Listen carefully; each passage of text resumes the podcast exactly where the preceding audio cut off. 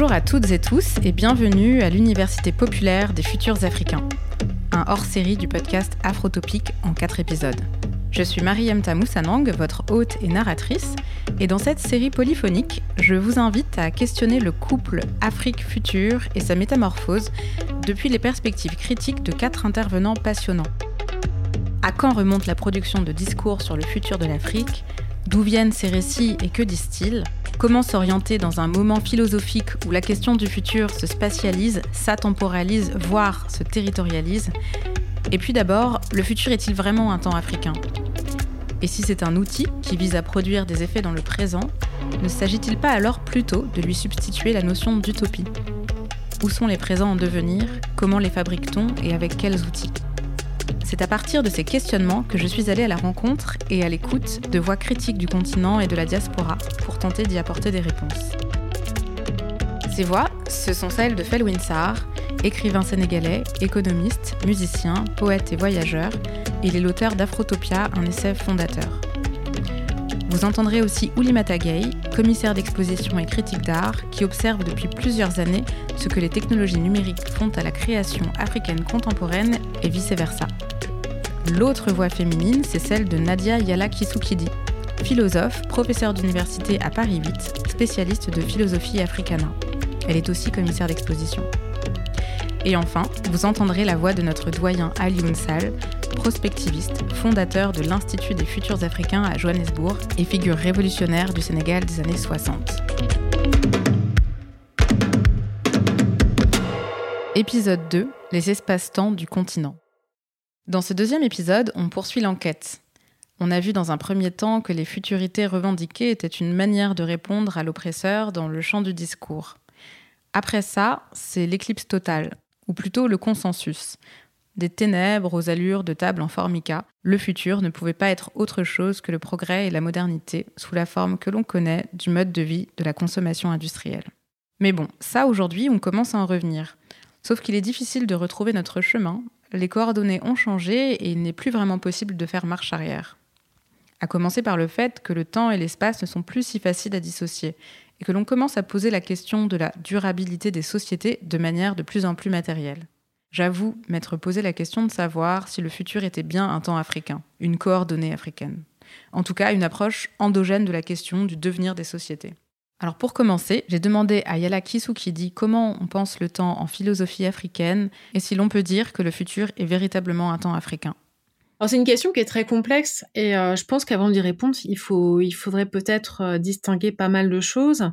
Déjà, euh, je pense vraiment que la question de la temporalité ou des temporalités africaine fait vraiment l'objet d'un fantasme en fait et d'un fantasme qui parfois euh, comment dirais-je euh, recycle de, vieilles, de lunes de l'ethnologie coloniale.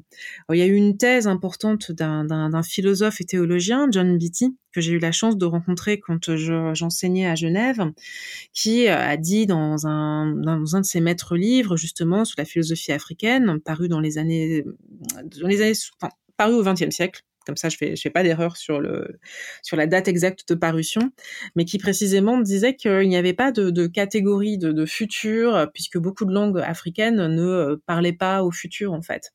Et euh, cette thèse a été euh, magistralement euh, démonté, je pense, par euh, Souleymane Bachir Diagne, en fait, et euh, qui a tout à fait démontré que ça ne tenait pas la route dans son livre L'encre des savants. Et je crois effectivement que toutes les sociétés, je pense, à l'échelle mondiale, s'interrogent sur leur temps, s'interrogent sur l'histoire, s'interrogent sur les vécus individuels, s'interrogent sur les âges de, de la vie et l'importance des âges de la vie, en fait. Mais je crois que il faut, ne faut pas fétichiser, en tout cas, euh, la question de la temporalité ou une temporalité euh, proprement africaine en fait, qui serait, euh, qui rejouerait ou qui reconduirait les, les thèmes de la différence africaine d'un point de vue, je ne sais pas, à la fois anthropologique et philosophique en fait. Donc ce qu'il faut retenir, c'est qu'il n'y a pas lieu de parler de temps qui serait à proprement parler africain. La question du temps, c'est une question civilisationnelle à laquelle toutes les sociétés apportent des réponses. Il me semble que toutes les sociétés humaines, donc les sociétés africaines, dès l'instant que la question de la pérennité de la vie sociale se pose, de la transmission se pose, la question de l'avenir se pose, c'est toujours posé. que deviendront nos, enfants? De quoi demain sera fait?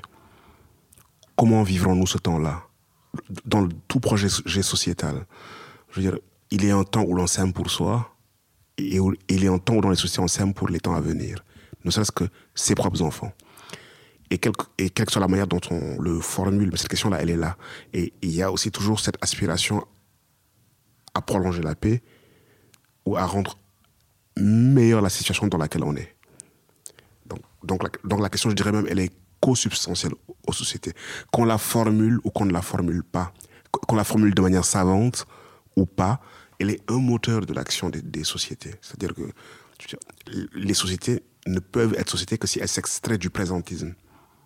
Elles peuvent durer, elles peuvent se, se pérenniser dans le temps si elles n'ont pas des pratiques qui visent à les rendre durables, à les rendre à faire qu'elle transcende le temps. Donc la question du temps, ce n'est peut-être pas la bonne. En tout cas, les modalités des réponses apportées sont plurielles et elles se déploient dans des espaces politiques, culturels, sociaux, économiques, divers et variés. En revanche, la question de la durabilité est peut-être une manière plus juste de nommer ce dont on cherche à parler à travers l'idée de futur. Yala Kisukidi nous propose d'autres questions. Ce qui est intéressant, en fait, c'est de plutôt peut-être de discuter euh, avec des, théoriciens qui se sont emparés euh, de la question effectivement du temps, qui qui sont euh, également africains et qui ont peut-être, comment dirais-je, posé la question du temps, mais pas dans une perspective consistant à essayer de définir un propre de l'Afrique, mais plutôt dans une perspective soit politique, une visée euh, théorique ou un, engagement aussi euh, intellectuel, personnel et singulier en fait. Et moi, c'est vrai que ce sont ces dialogues-là en fait qui, euh, qui m'intéressent beaucoup. Et je pense ici à un auteur que j'aime énormément citer, que je cite peut-être parfois trop, mais bon, il est tellement extraordinaire que je ne vais pas m'en priver.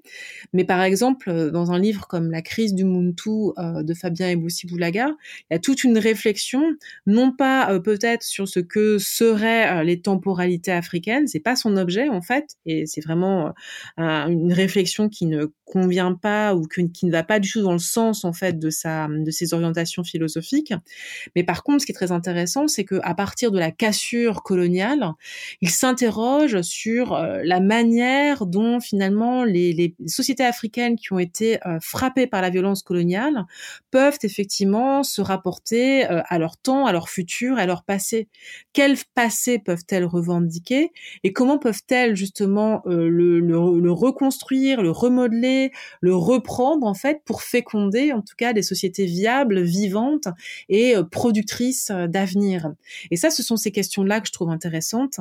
Les questions portées par euh, des intellectuels, des questions politiques euh, fortes en fait, qui supposent euh, là aussi un engagement personnel singulier vis-à-vis de, de, la question du temps et non pas et qui n'investissent pas justement la question des temporalités d'une manière anthropologique qui viserait là encore à produire quelque chose comme l'Afrique comme négative de l'Europe pour paraphraser Valentin Moudimbe ou comme justement ce, cet espace euh, autre, absolument autre, où euh, dès qu'on s'y rapporte, tous les concepts un petit peu euh, habituels avec lesquels on a l'habitude de penser se mettent à dérailler et deviennent complètement fous en fait.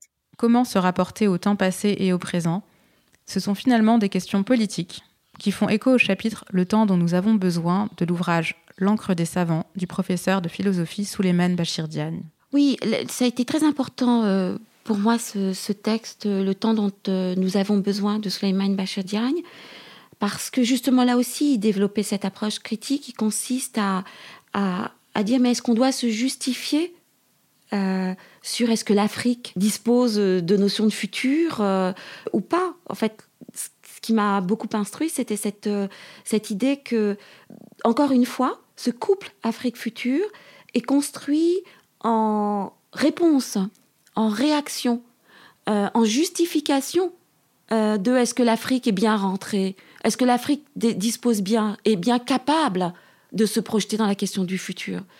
Et c'est cette euh, option que Souleymane Bachir Diagne ouvre en disant mais est-ce que on a on n'aurait pas plutôt intérêt à se débarrasser de cette recherche de justification et à s'atteler à ce dont nous avons besoin qui a été effectivement euh, très importante pour moi.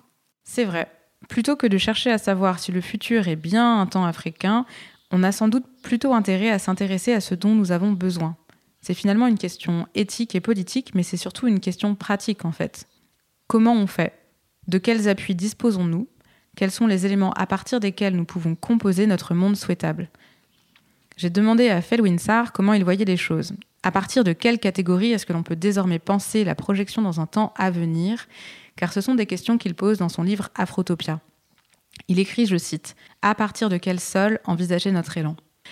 Ici, on cherche un sol, non pas pour atterrir, mais pour y trouver des appuis. Dans le champ intellectuel du Nord comme au Sud, la question du futur se spatialise, mais pas tout à fait de la même manière. Felwinsar. Depuis Einstein, on sait que maintenant le temps n'existe pas et que l'espace n'existe pas séparément et qu'on est dans un espace-temps. Et qu'en fait, les deux notions sont réversibles, se fondent l'une dans l'autre et que c'est un continuum.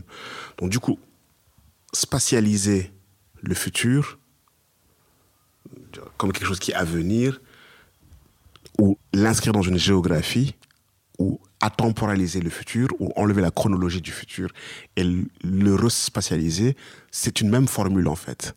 Effectivement, quand on pense au futur, on pense au temps chronologique, le temps à venir. Mais le temps à venir ne se manifeste que dans un espace. Ce dont ce temps est porteur ne peut se faire que dans un lieu. Et donc, du coup, on est dans un espace-temps futur. Donc, peut-être qu'on devrait. Il faut qu'on lit la chronologie et la géographie et le lieu. Je veux dire, l'espace. La notion chronologique, c'est une notion spatiale et vice-versa. C'est un continuum. Le temps dont nous avons besoin, c'est pour que se manifestent des événements dans des lieux qui sont habitables. Et effectivement, si on travaille les lieux qui sont habitables, on travaille aussi la question de la chronologie. Si on travaille sérieusement la question de la chronologie, c'est pour que cette chronologie soit habitée, on travaille la question des lieux. Et si on est dans une physique relativiste, qui est la vraie physique, même si on a du mal à la concevoir parce que pour plein de raisons, les deux notions sont liées. Elles sont dans une sorte de, continuum. Alors, tout dépend le bout par lequel on prend les choses. Et ce dont on a besoin, et probablement, je veux dire, c'est pas très compliqué. Ce dont on a besoin, c'est des ressources des lieux, des espaces, du temps pour vivre la vie que nous souhaitons vivre.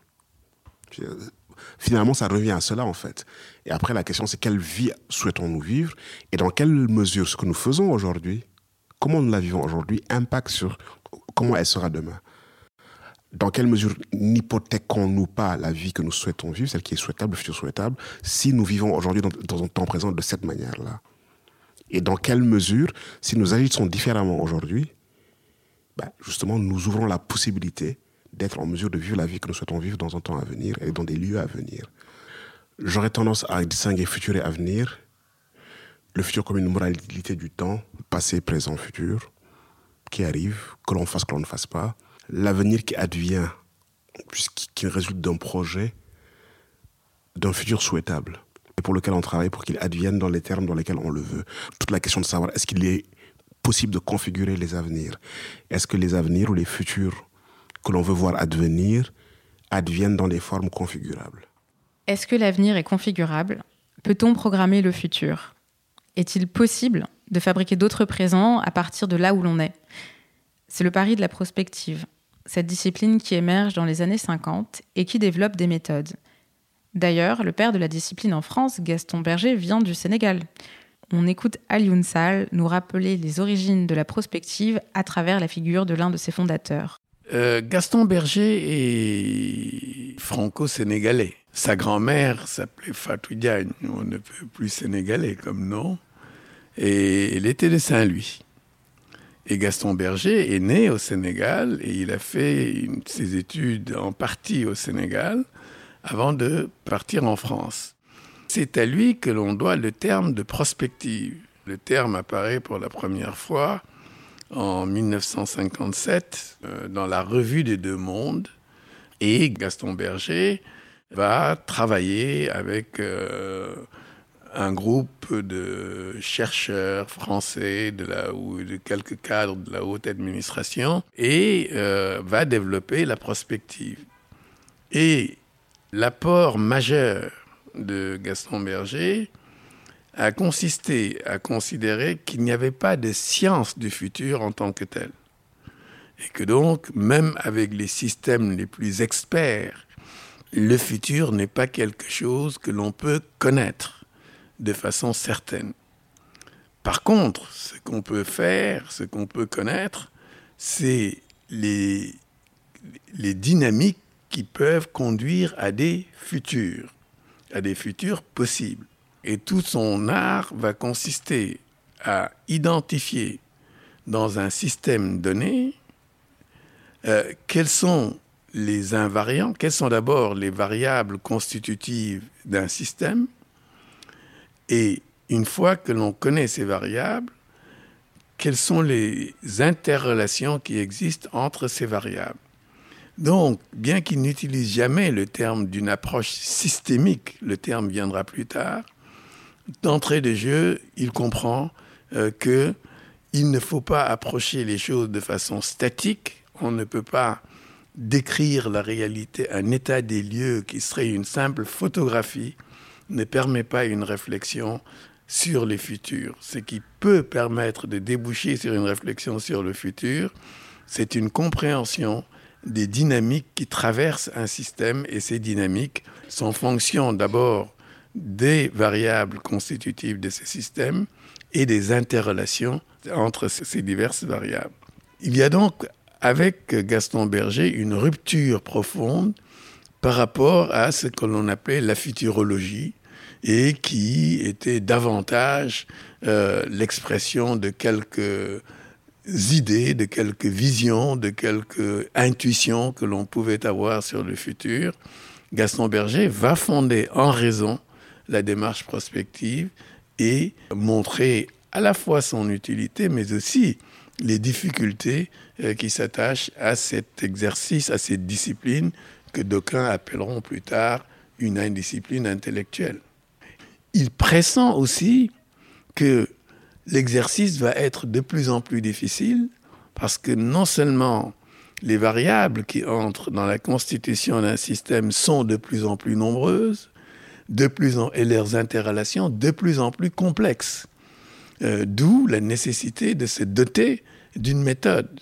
Ce qui fera d'ailleurs que l'école française va se distinguer euh, plus tard par l'élaboration d'un certain nombre de méthodes euh, qui ont encore cours, telles que la méthode de l'analyse structurelle ou l'analyse du jeu des acteurs et des logiciels qui correspondent à ces étapes analytiques de la réflexion prospective. Il semble donc qu'il y a besoin d'une méthode alors que quelques-uns continuent à avoir une approche purement humaniste euh, de la réflexion sur le futur, etc.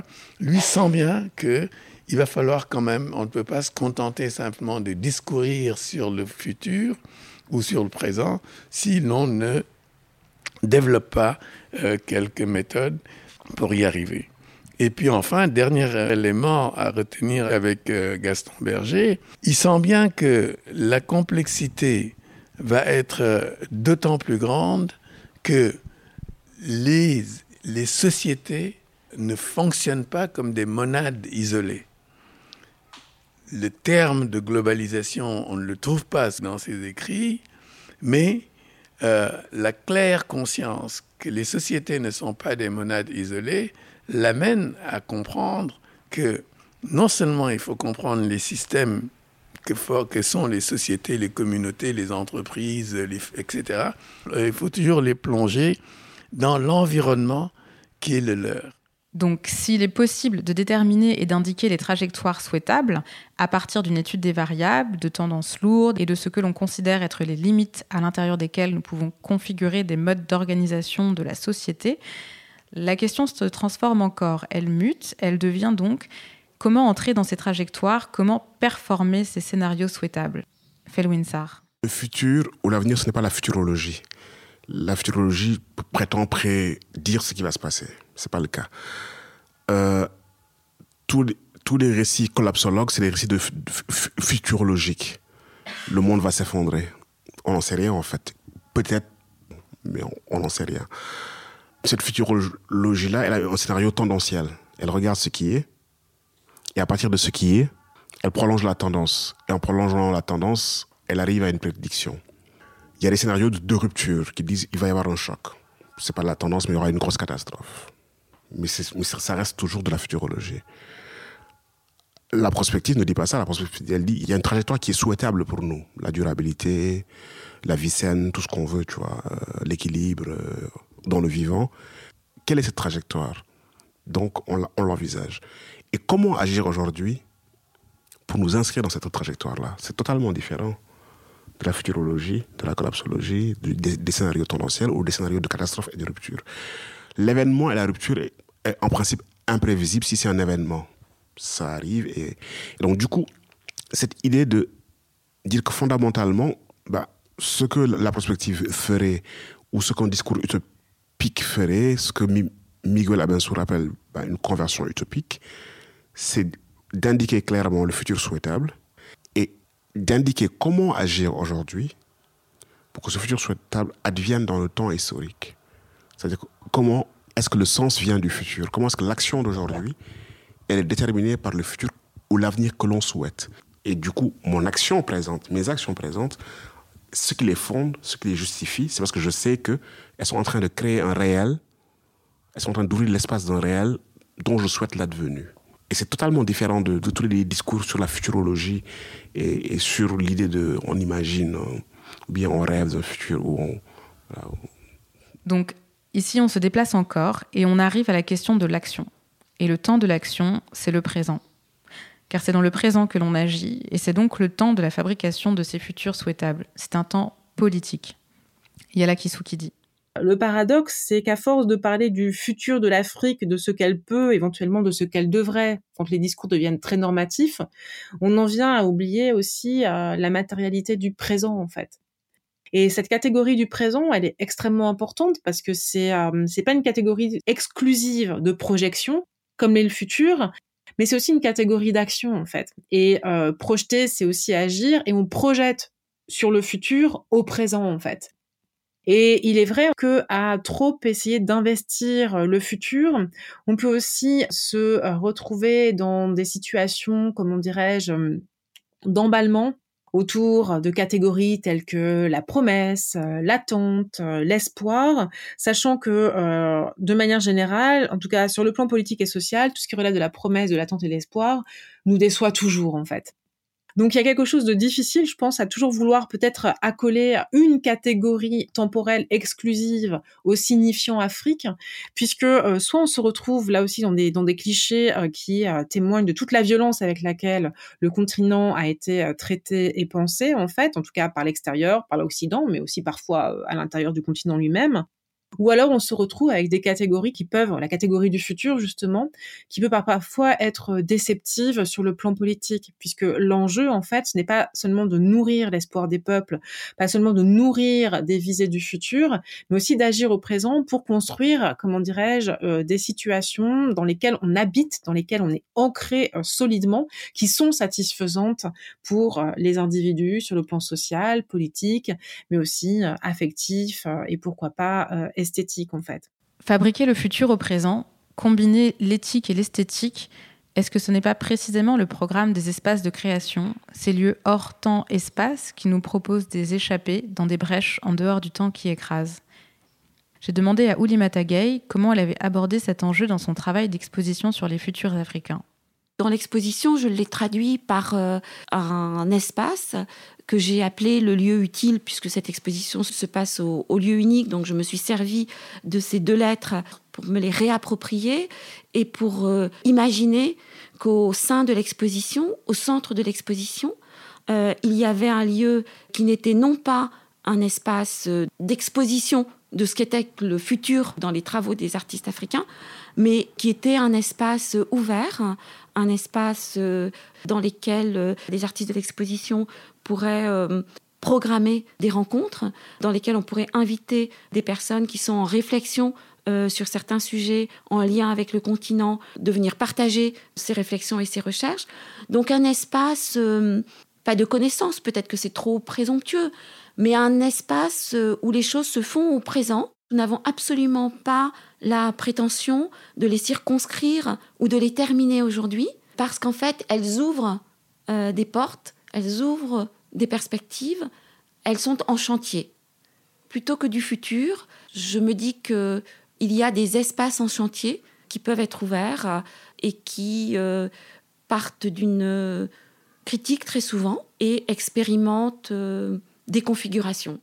Comme dit Felwinsar, il y a cette capacité à mettre en route un travail d'imagination qui est une dynamique d'alternative dont on n'a pas la, le résultat immédiatement sous les yeux et qui donc s'inscrivent dans une certaine projection dans le temps. Cette question du futur, elle ne cesse de se métamorphoser. Elle passe d'un état pâteux à un état gazeux. À la fin, j'ai l'impression que ce qui se passe, c'est que l'on essaye de saisir quelque chose d'insaisissable. On parle d'un futur qui à la fin nous renvoie au passé et au présent et à la catégorie de l'action. Donc la question évolue, elle se métamorphose, l'espace rejoint le temps et le temps qui s'impose, c'est celui du présent. Parce que là, c'est de ressources et d'outils qu'il devient question. La suite au prochain épisode.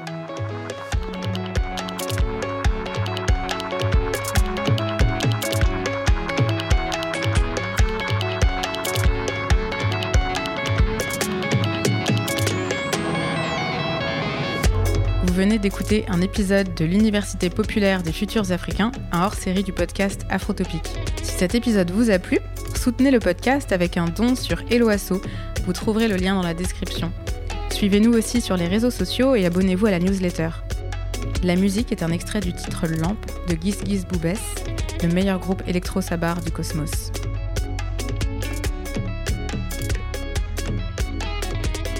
Ce hors-série a été conçu pour l'exposition UFA, Université des futurs africains, commissionnée par Ouli Matagay et présentée au lieu unique à Nantes dans le cadre de la saison Africa 2020.